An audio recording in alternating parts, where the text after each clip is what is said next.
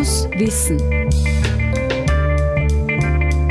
Das Freie Radio Freistadt wird zum erweiterten Hörsaal. Wir bringen Vorträge und Podiumsdiskussionen ins Radio.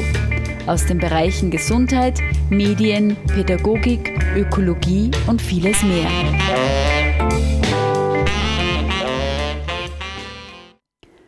Think Tank Region 2018. Am 9. und 10. November fand in Rheinbach das erste Festival für regionale Vordenker und Vordenkerinnen statt.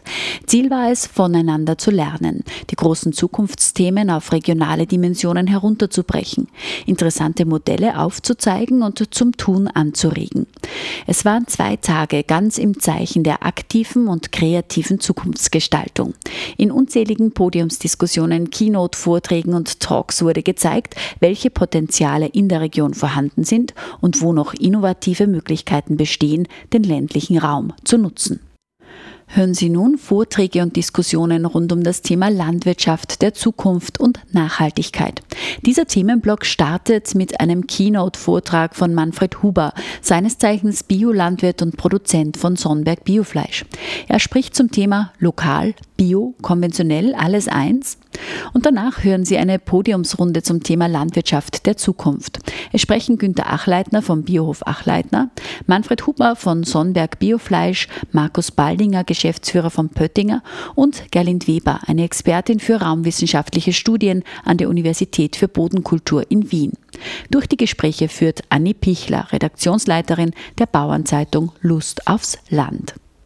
Es freut mich sehr, dass ich heute bei Ihnen hier sein darf. Ich habe die Aufgabe, das nächste Panel zu moderieren. Das nennt sich Landwirtschaft der Zukunft und Nachhaltigkeit. Und ich ähm, behaupte jetzt einmal, die Veranstaltung steht ja unter dem Motto Eintauchen in die Region von morgen. Wenn es keine Landwirtschaft gibt, dann gibt es auch morgen keine Region mehr. Deshalb freut es mich sehr, dass ich Vordenker auf der Bühne habe, die schon sehr früh nachgedacht haben, wie kann sich Landwirtschaft entwickeln, was kann ich selber für meinen Betrieb, was kann ich aber auch für die gesamte Gesellschaft machen. Und die Keynote wird der Herr Manfred Huber halten, den ich jetzt dann gleich zu mir auf die Bühne bitte der gleich hinter dem schwarzen Vorhang hervorkommt. Herzlichen Dank. Ein Applaus für Manfred Huber. Er ist seit 30 Jahren Biolandwirt, Geschäftsführer von Sonnberg Biofleisch, 100% Biofleischer. Sein ähm, Titel der der Präsentation heißt Lokal, Bio, Konventionell, alles eins. Als Biofleischer wird natürlich, also nehme ich an, die Biokomponente eine sehr große Rolle spielen. Herr Huber, wir sind gespannt auf Ihren Input. Ja, sage besten Dank. Ich hoffe, dass ich es gut umbringe lokal, bio, konventionell, alles eins, ist ein sehr äh, schwieriger Begriff. Äh, eigentlich darauf eine gute Antwort zu finden, ist ganz was Schwieriges. Aber ich muss einfach sagen, man sieht es auf dieser Veranstaltung, es gibt einfach viele gute Akteure, viele gute Menschen, die sich damit schon intensiv beschäftigen. Es wird immer mehr und immer besser und viele sind auf dem richtigen Weg, äh, die Lebensmittel besser zu machen und die Landwirtschaft ein Stück besser zu machen. Äh, und gerade bei uns im Mühlviertel, das ist eigentlich die Paraderegion, die Paradelandwirtschaft, was da passiert, wie viele Biobauern, dass sie eigentlich schon entschlossen haben, auf die biologische Wirtschaftsweise umzusteigen und natürlich auch sehr viele Gewerbebetriebe. Bio-Müllviertel ist einfach die Bio-Hochburg. 50 Prozent aller oberösterreichischen Biobauern sind bei uns im Müllviertel zu Hause.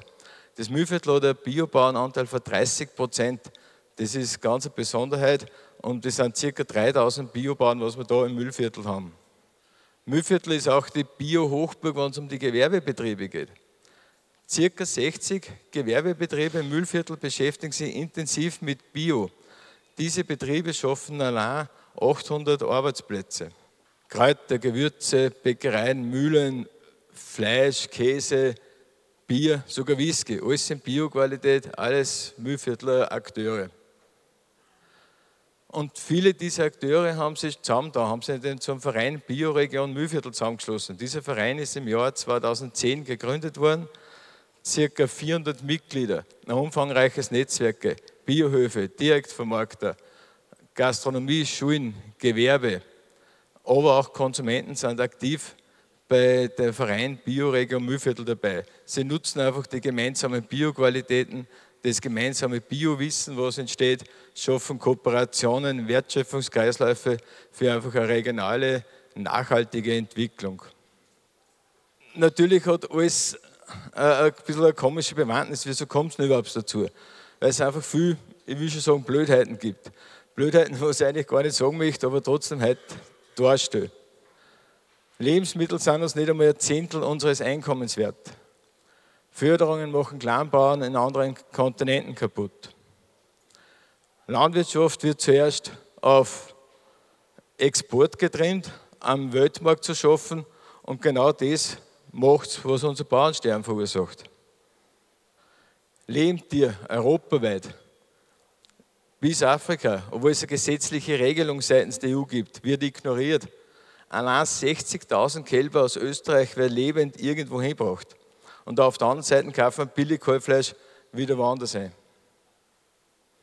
Pestizide, haben wir schon oft noch gehört, zerstören Boden, verunreinigen Trinkwasser, Glyphosat, Insektizide, Artensterben, viel zu viel Antibiotika. Wir produzieren komplett überhaupt nicht umweltfreundlich und dennoch bleibt nichts übrig für die Landwirtschaft. Patentiertes Saatgut, dazu passende abgestemmte Spritzmittel, monopolistische Marktstrukturen. Die Schweine, wenn sie es überhaupt noch irgendwo seht, haben maximal ein Kehn, was sie spülen dürfen. In ihren Ammoniakdampf werden sie groß.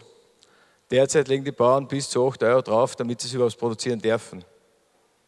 500.000 Tonnen gentechnisch manipulierte Soja aus Übersee. Und dann sagen wir noch regionale geschlachtete Schweindeln. Eigentlich ist das eine Phase, was da passiert. passiert. Und nebenbei der Amazonas fällt gerade dem Sojaanbau zum Opfer. Und wer im Supermarkt billigst einkauft, Mango um 1 Euro aus Indien oder Avocados aus Brasilien, der wird sich hoffentlich klar sein, dass er auf Kosten anderer einkauft. Wir werfen im Jahr 157.000 Tonnen Lebensmittel weg. Die Wiener schmeißen jeden Tag so viel Brot in den Müll, was die Grazer essen. Überproduktion. 40 Prozent zu viel Rindfleisch, 6 Prozent zu viel Milch. Alle glauben, wir müssen Milch produzieren. Und die Lösung für soziale Probleme liegt nicht darin, unter widrigsten Umständen billigst Ware zu produzieren und die Leute vorzugaukeln, was für einen Wohlstand das wir haben, den was es in Wahrheit nicht gibt. Daher stellt sich für mich nicht die Frage, bio, konventionell oder eins. Es stellt sich für mich eigentlich nur die Frage, wie bescheuert arbeiten wir weiterhin an unserer Landwirtschaft in der Zukunft. Für mich soll es Bio eigentlich gar nicht geben. Bio ist der Standard. Das sollte nicht sein, dass man da einen eigenen Namen braucht. Natürlich bin ich ein bisschen Realist und weiß, dass nicht alles einfach ist und dass nicht alles schwarz und weiß ist. Es gibt viele Grautöne zu berücksichtigen. Aber eins ist für mich persönlich ganz wichtig und das ist Bio hat für mich eine besondere Bedeutung, es einfach besser zu machen. Jeder kann da was dazu beitragen, es gescheiter zu machen. Und deshalb darf ich auch die Chance nutzen, von meinem Unternehmen zu erzählen. Wir sind Somberg Biofleisch aus Unterweißenbach im Jahr 2004 gegründet, ausgehend von der bäuerlichen Direktvermarktung, führender 100% Biofleischer, 100% Biofleisch aus Österreich, 80 Mitarbeiter auf zwei Standorte. Wo sind wir daheim? Wir sind genau dort daheim, wo die Biobauern daheim sind. Wir sind in Unterweißenbach auf der Schnittstelle Müllviertel, Waldviertel, Mostviertel. Äh, wir haben den riesen Vorteil, genau dort daheim sein, wo die Biobauern sind. Einzugsgebiet 4700 Biobauern. Davon sind über 1000 Biobauern, die mit uns intensiv zusammenarbeiten. Transport maximal vier Stunden, kleinstrukturierte Landwirtschaft, hoher Grünlandanteil, dadurch auch sehr hohe Rinderhaltung, weil wir können im Mühlviertel nicht alles umackern. Wir brauchen die Wiesen, damit es funktioniert. Dafür stehen wir 100% Biofleisch, 100% Biofleisch aus Österreich, ethisch korrekte Schlachtung, das ist eigentlich unser, das, was wir sagen, wir wollen wieder einen Schritt, dass es besser wird. Wir haben die Verpflichtung gegenüber natürlich unseren Konsumenten, die bereit sind, ein gutes Geld dafür zu zahlen, gegenüber der Landwirtschaft und natürlich auch gegenüber der Würde der Tiere. Gläserner Schlachthof unter dem Motto Bio, dass nach der Stalltiere weitergeht. Was wollen wir besser machen? Wir wollen nicht, dass sich die Biobauern bis zu der Stalltier kümmern sind, dass das Tier gut geht und am Schlachthof war alles wurscht. Wir sind dafür da, als 100% Biofleischer es auch in dem Bereich wesentlich gescheiter zu machen. Äh, das Schöne ist, dass man braucht da nicht einmal viel zu tun. Man muss sich nicht einmal wieder überlegen, was ist denn so geschehen, wie geht es denn dem Tier, wie fühlt sich denn ein Tier? Und da gibt es ganz einfache Sachen, was man umsetzen kann. Wir haben einen getrennten Schlachtbereich. Rinder und Schweine sind zwei verschiedene Betriebe. Rinder gehen nie dort gern hin, wo Schweine waren. Der Boden rutschsicher, eine leichte Steigung haben. Immer darauf beachten, was tut die Rinder gut. Natürlich werden sie bei uns auch geschlachtet und nicht zu Tode gestreichelt. Aber bis dorthin wollen wir es gescheit machen. Beleuchtungsplanung. Ein Treibgang nach Temple Grandin. Temple Grandin ist eine Autistin aus Amerika, die in der Lage ist, sich sehr intensiv in die Rolle der Tiere zu versetzen. Und die hat einen Treibgang entwickelt, wo Tiere von selber gehen. Mitarbeiter brauchen da nicht einen Stress haben, irgendwo die Tiere anzutreiben oder einen Elektroschock oder irgendwas zu nehmen, sondern bauliche Maßnahmen zu treffen und die Tiere gehen von selber. Und natürlich Zeit. Meine Mitarbeiter haben die vierfache Zeit, das zu machen. Der Schwachpunkt ist immer die Betäubung. Und wenn man dort nicht die Zeit hat, dann ist alles verhaut. Wir schaffen Vertrauen, konsequente Transparenz, Information und Aufklärung. Jeder kann zu uns kommen und sagen, hallo, wir wissen, wie funktioniert das, wie läuft das bei euch. Genauso unter dem Motto, wir wollen es einfach besser machen. Jeder hat die Chance, dass wir es besser machen. Und deshalb der Appell an euch alle, machen wir es gemeinsam besser. Danke.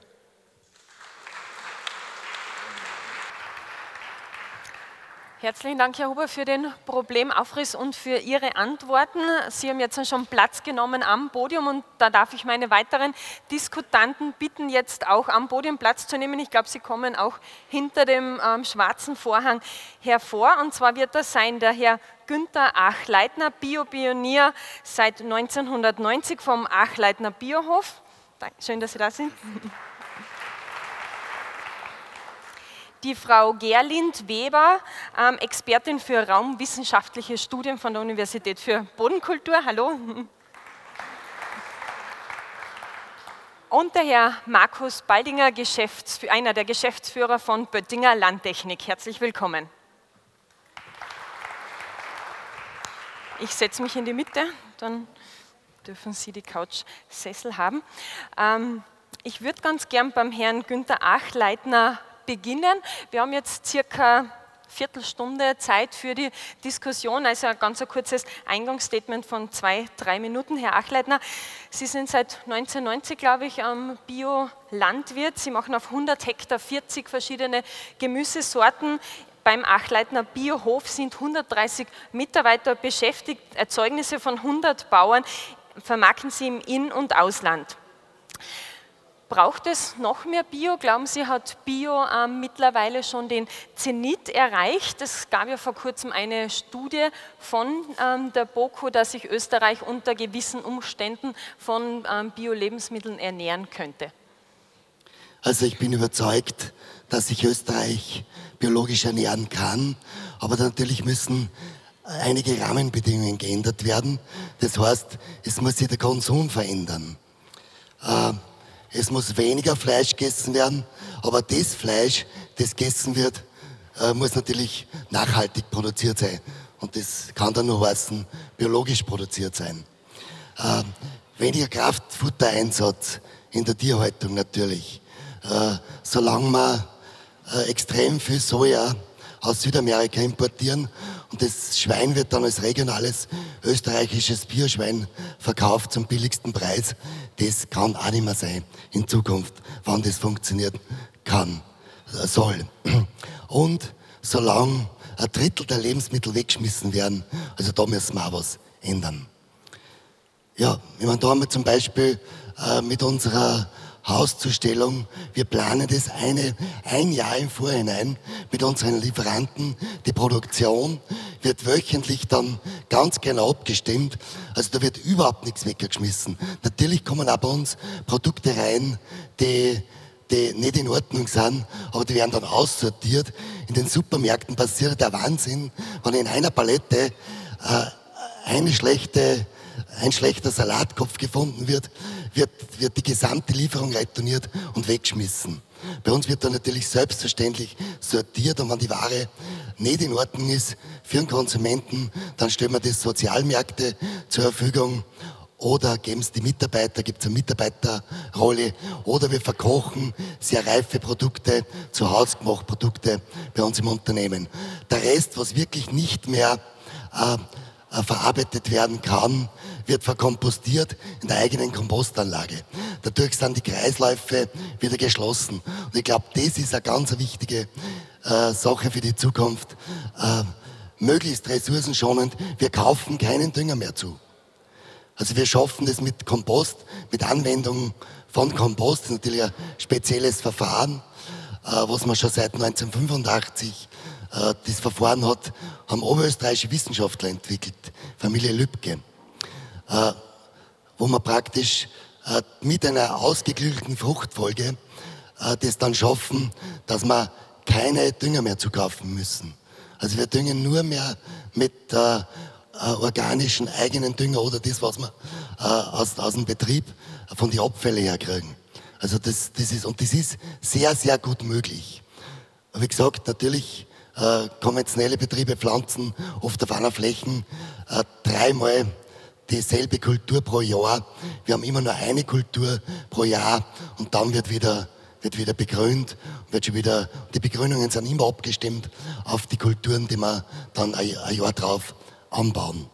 Also, man muss im Biolandbau einfach auch viel mehr wissen als im konventionellen. Konventionell ist sehr einfach. Der kriegt sein Rezept, spritzt sein Spritzmittel und, äh, gegen, gegen das Unkraut und äh, spritzt äh, bei Gemüsekulturen oft einmal wöchentlich gegen Schädlinge. Die Möglichkeiten haben wir nicht. Wir müssen einfach vordenken und die Fruchtfolge auch danach ausrichten. Ja, was ist auch die ganze Hungersnot, die wir weltweit haben, ist natürlich auch ein Verteilungsproblem. Es hungern eine Milliarde Personen auf der Welt und eine Milliarde sind auch ungefähr übergewichtig. Also das, da müssen wir einfach auch umdenken. Ja, du hast eh schon sehr viel gesagt. Die, die positiven Auswirkungen sind natürlich, dass die Treibhausgasemissionen im Biolandbau viel geringer sind der, äh, kein Pestizidverbrauch, es ist kein höherer Landverbrauch notwendig.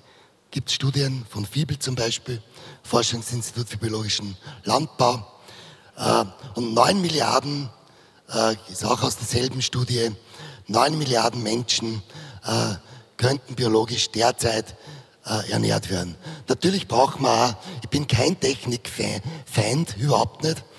Äh, es ist so, dass man natürlich ausgefeilte Technik brauchen. Wir setzen wirklich äh, genaueste Hacktechnik ein. Wir arbeiten sogar schon mit GPS, auch in der Landwirtschaft, dass wir unsere Dämme für den Anbau ganz exakt aufbauen können und auch dann auch ganz exakt bearbeiten können, dass möglichst wenig Handarbeit.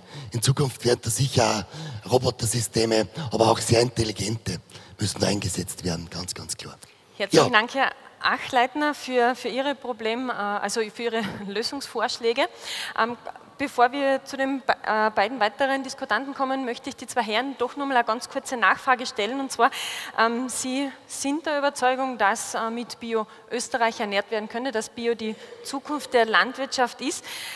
Ähm, der Markt geht da noch nicht ganz mit. Es ist 8 Prozent des Lebensmittelhandels sind derzeit biologische äh, Lebensmittel. Das heißt, da sind wir noch ziemlich begrenzt. Glauben Sie unter dem Gesichtspunkt, dass es schaffbar ist? Und wenn Sie jetzt dann sagen, weniger Fleisch zu essen, dann ist das natürlich, ähm, oder kann man das vorschlagen, aber glauben Sie, wird die Gesellschaft auch mitmachen? Vielleicht ganz kurze Antwort, die beiden Herren.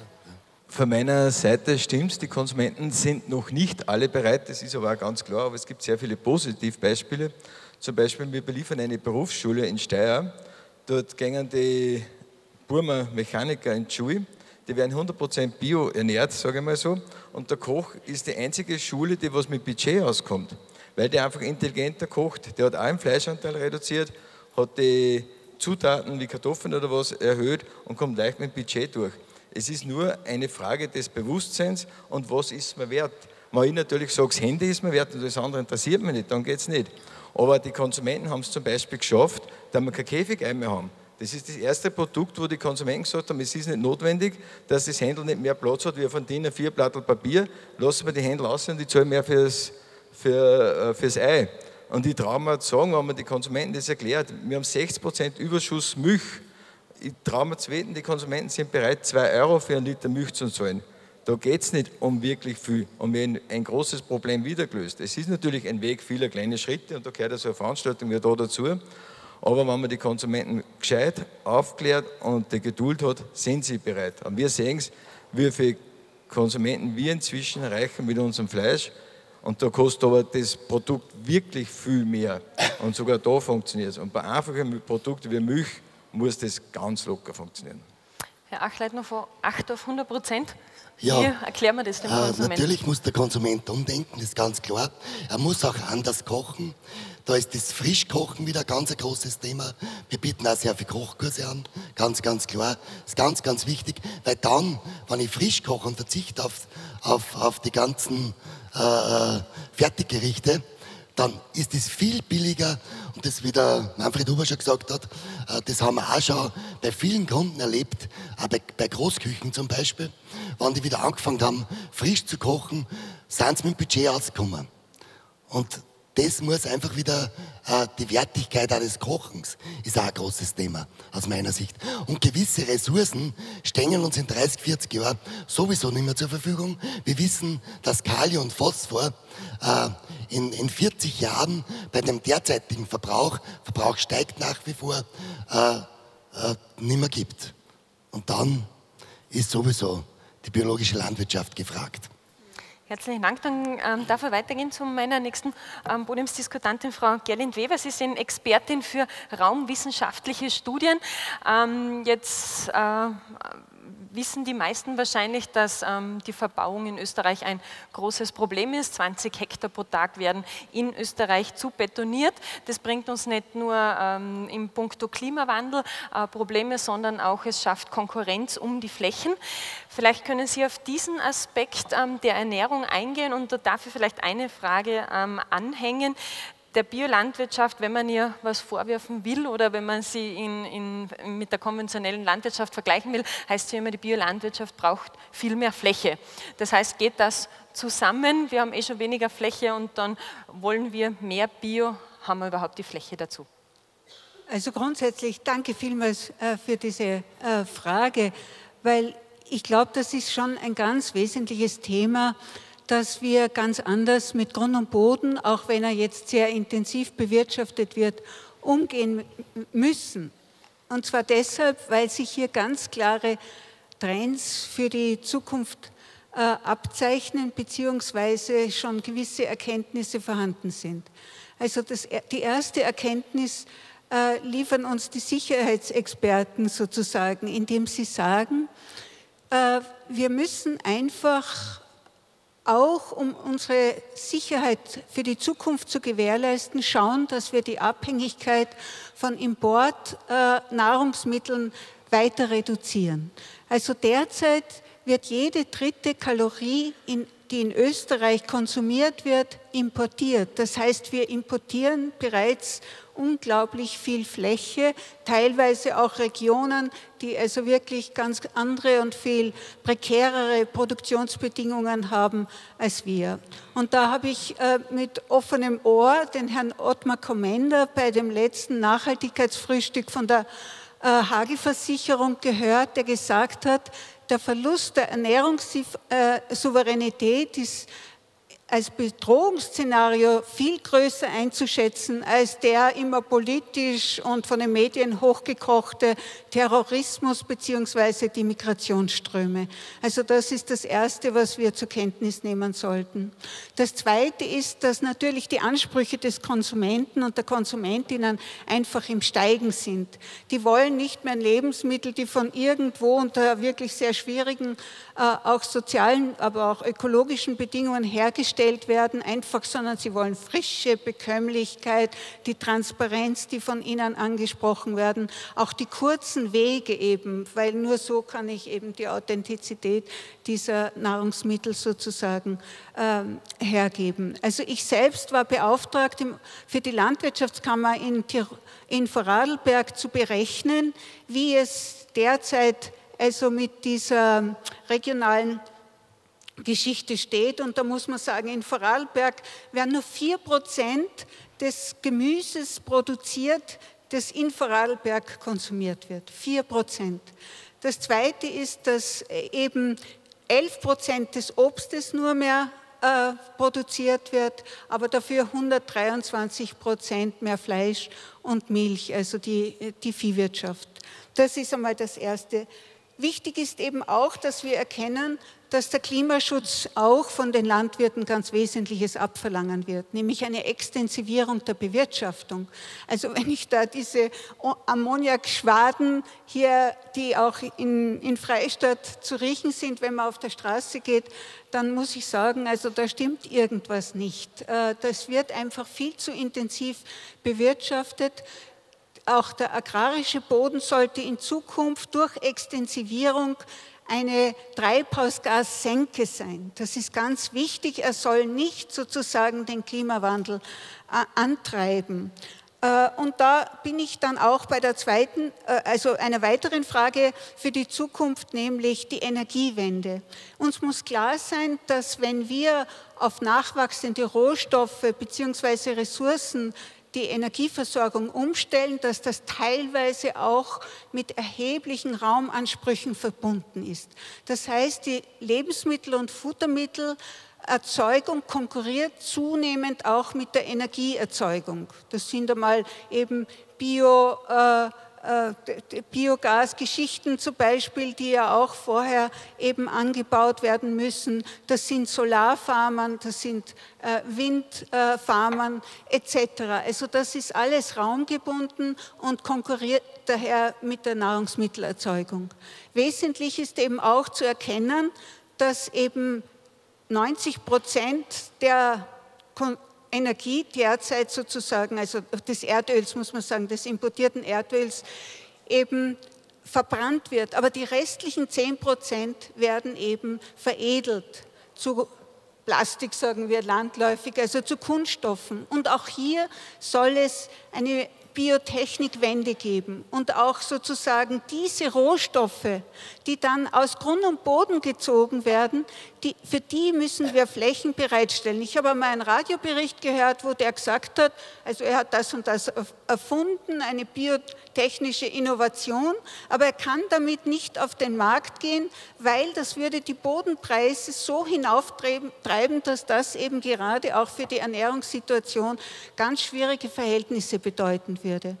Und ich möchte jetzt nicht noch äh, mehrere Punkte, aber ich bin auch Vorsitzende des Naturschutzrates in Vorarlberg. Und da sehe ich auch, wie eben der Arten- und Naturschutz total auch teilweise von der konventionellen Landwirtschaft in die Enge getrieben werden. Also dort hat man im Jahr 2000 zum Beispiel eine Insektenfalle aufgestellt und da sind, glaube ich, innerhalb von 14 Tagen 1,5 Kilogramm Insekten hineingeflogen oder hineingekrochen. Und diesen Versuch hat man äh, wiederholt 15 Jahre später, also im Jahr 2015. Und da war nur mal ein Fünftel an Insekten in dieser Falle. Das heißt, es sind nur mehr 30 Decker in der Falle gewesen. Und dieses Artensterben, auch gerade jetzt das Insektensterben, das muss uns wirklich aufrütteln. Das sind ganz essentielle Zukunftsfragen. Und der letzte Punkt, den ich hier Ihnen noch ans Herz legen möchte, das ist einfach die intergenerationelle Gerechtigkeit. Wenn wir nicht auf unsere Böden schauen, sei es quantitativ, so viel versiegeln, ständig wird da die Wiese sozusagen für bauliche Zwecke aufgerissen, es werden Straßen ständig auch hier gefordert. Also wenn wir hier nicht umdenken, dann berauben wir den nachfolgenden Generationen ihre Chancen und vor allem die Erbfreiheit, nämlich ihrerseits auf ihre Zeitfragen adäquat reagieren zu können. Herzlichen Dank und. Äh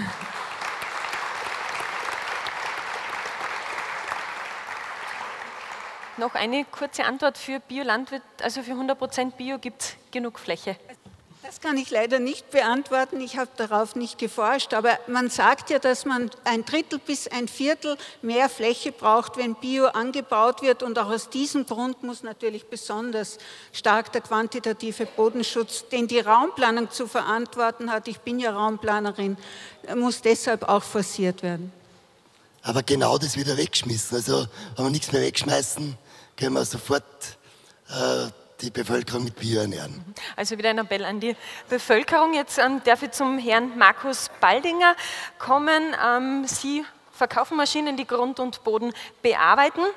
Wenn man von Landwirtschaft der Zukunft spricht, ähm, spricht man auch unweigerlich von Landwirtschaft 4.0. Ähm, mit Drohnen, Satelliten werden die Felder bearbeitet. Äh, wie, glauben kann, wie glauben Sie, kann die Technik zur Landwirtschaft der Zukunft positiv beitragen, nämlich dass die Technik dem, oder Landwirtschaft 4.0 dem Landwirt nützt und nicht umgekehrt? Und eine Bauchfrage vorneweg, 2 äh, Euro pro Liter Milch, glauben Sie auch, dass das die Konsumenten zahlen würden? Äh, vielen herzlichen Dank einmal für die Einladung und es ist äh, wirklich eine Freude, hier äh, von Ihnen sprechen zu dürfen. Äh, ich denke doch, dass 2 äh, Euro für den Liter Milch einfach eine Thematik ist, die wir ins Bewusstsein bringen müssen. wenn man sich einfach Dinge anschaut, und es ist ja schon diskutiert worden, was die Jugendlichen für Handys ausgeben, dann sieht man schon den Stellenwert, den unterschiedlichen Stellenwert zwischen diesen Themen. Also ich bin überzeugt, wenn man in diese äh, positive Richtung äh, argumentieren werden und, das kann man nur gemeinsam, werden wir auch in diese Richtung kommen. Aber zurück zur äh, Eingangsfrage.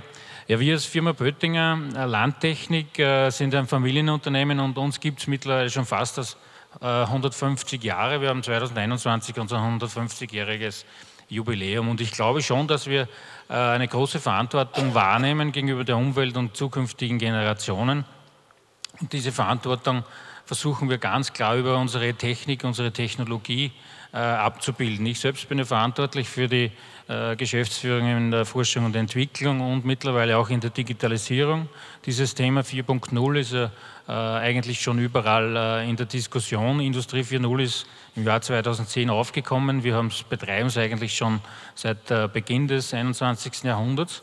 Ähm, was bringt uns dazu, sozusagen die Technik äh, weiter voranzuentwickeln. Wir haben ein klares Credo und das gilt jetzt für oder auch ohne Digitalisierung. Äh, wir entwickeln Landmaschinen, die zum besten Arbeitsergebnis für den Landwirt führen sollen. Bestes Arbeitsergebnis heißt für uns äh, futterschonend, bodenschonend, also diese Nachhaltigkeit für den Landwirt, für den Endkunden zu gewähren. Das heißt, der Boden ist natürlich das, das beste und das langfristigste Gut, das wir oder der Landwirt damit auch hat. Und das versuchen wir durch unsere Technik, unsere Technologie äh, nachhaltig zu äh, gewährleisten. Ähm, wir sprechen mittlerweile auch schon davon, dass wir nicht nur eine Maschine anbieten, sondern dass wir die gesamte Prozesskette anbieten. Und wenn wir sich unsere beiden äh, großen Segmente anschauen, in denen wir tätig sind, im Grünlandbereich, sprechen wir beispielsweise vom Gras ins Glas. Wir wollen äh, dem Landwirt sozusagen ein Maschinenkonzept anbieten, äh, das es ihm ermöglicht, das beste Futter zu erzeugen, um dann das beste, äh, die beste Milch aus seiner Kuh äh, zu generieren. Ähm, das wollen wir aus der Standard, aus der herkömmlichen Technologie äh, ermöglichen und in Zukunft natürlich auch über digitalisierte äh, Themenfelder. Wir wollen die Prozessschritte optimieren, wir wollen die Daten natürlich äh, zukünftig Daten erzeugen, um diese Prozesse noch weiter zu optimieren und äh, dann sozusagen das, das, nachhaltigste Ergebnis zu haben. Im Ackerbau kann man sagen, sprechen wir immer auch äh, vom Acker bis ins Teller. Auch dort wollen wir einfach versuchen, äh, Konzepte, Maschinenkonzepte darzustellen, die es einem Landwirt ermöglichen, sozusagen nachhaltig seinen Boden zu bearbeiten, nicht äh, über, über Masse und äh, Gewicht sozusagen den Boden zu verdichten und nachhaltig zu beschädigen, sondern einfach über intelligente Techniken und Technologien weiterzuentwickeln. Wir haben auch Maschinenkonzepte im Programm entwickelt, die zusätzlich wiederum diese Biodiversität ähm, optimieren, die dazu führen, dass man nicht nur Körnermais äh, auf den äh, normalen Acker anbaut, sondern dass man zwischen dem Körnermais als Beispiel wieder Grünsaat, eine Begrünung anbauen kann, alles in einer Überfahrt, also wirklich nachhaltig äh, für den Landwirt anzubieten, um eben diese Biodiversität zukünftig wieder mehr anzukurbeln. Die Intelligenz, die Technologie führt dazu, dass wir sozusagen das besser und optimierter verwalten können. Sie haben es ja angesprochen, Drohnen, äh, aber auch eine Vernetzung zwischen den unterschiedlichen Technologien. Wir setzen uns dafür ein, dass äh, es sozusagen leichter wird für den Landwirt. Wir stellen den Menschen in den Mittelpunkt aus sozialer, wirtschaftlicher und technologischer Sicht und wollen damit äh, sozusagen Konzepte anbieten, die es ihm zukünftig erleichtern, ertragreich zu bewirtschaften. Herzlichen Dank und eine ganz kurze Konsumentennachfrage auch an Sie. Der Landwirt, die Landwirtin ist ja sehr technikaffin. Glauben Sie, kann man das auch dem Konsumenten verklickern, dass da die Technik die, die Landwirtschaft auch weiterbringen kann? Oder glauben Sie, ist der Konsument eher skeptisch gegenüber solcher neuer Technik, mit denen die Landwirte und Landwirtinnen arbeiten, eingestellt? Also wir sehen es mittlerweile schon auch bei, bei, bei diversen Gesprächen äh, in der Landtechnik, in der Landwirtschaft, aber auch außerhalb, dass einfach diese Technologie, diese Technik, die da, da ist, äh, mehr und mehr bei uns genutzt wird, aber auch mehr und mehr Interesse auch in der, in der Gesellschaft findet. Wenn wir es schaffen, dass wir sozusagen das äh, kombinieren, wie schon eingangs erwähnt, dass wir die Technik oder die Technologie dazu nutzen, um das zu optimieren, glaube ich doch, dass wir auch diesen äh, Aspekt äh, wesentlich intensiver in die Gesellschaft hineinbringen können. Herzlichen Dank, Herr Baldinger. Herzlichen Dank meinen Podiumsdiskutanten ähm, hier, hier herum auf der Bühne. Wir haben einige Appelle oder meine Diskutanten haben einige Appelle an die Gesellschaft gerichtet, die Sie hoffentlich auch vom heutigen Tag von unserem Panel Landwirtschaft mitnehmen. Herzlichen Dank fürs Diskutieren und herzlichen Dank für die Teilnahme. Ja, und herzlichen, herzlichen Dank, Anne Pichler. Sie hörten Vorträge und Diskussionen rund um das Thema Landwirtschaft der Zukunft und Nachhaltigkeit. Dieser Themenblock startete mit einem Keynote-Vortrag von Manfred Huber, seines Zeichens Biolandwirt und Produzent von Sonnberg Biofleisch. Er sprach zum Thema Lokal, Bio, konventionell, alles eins Danach hörten Sie eine Podiumsrunde zum Thema Landwirtschaft der Zukunft. Es sprachen hier Günter Achleitner vom Biohof Achleitner, Manfred Huber von Sonnberg Biofleisch, Markus Baldinger, Geschäftsführer von Pöttinger und Gerlind Weber, Expertin für raumwissenschaftliche Studien an der Universität für Bodenkultur in Wien. Durch das Gespräch führte Anni Pichler, Redaktionsleiterin der Bauernzeitung Lust aufs Land. Viele weitere Vorträge, Keynotes und Diskussionsrunden vom Festival Think Tank Region 2018 vom 9. und 10. November können Sie in unserer Radiothek nachhören unter www.cba.fro.at in der Sendereihe Fokus Wissen.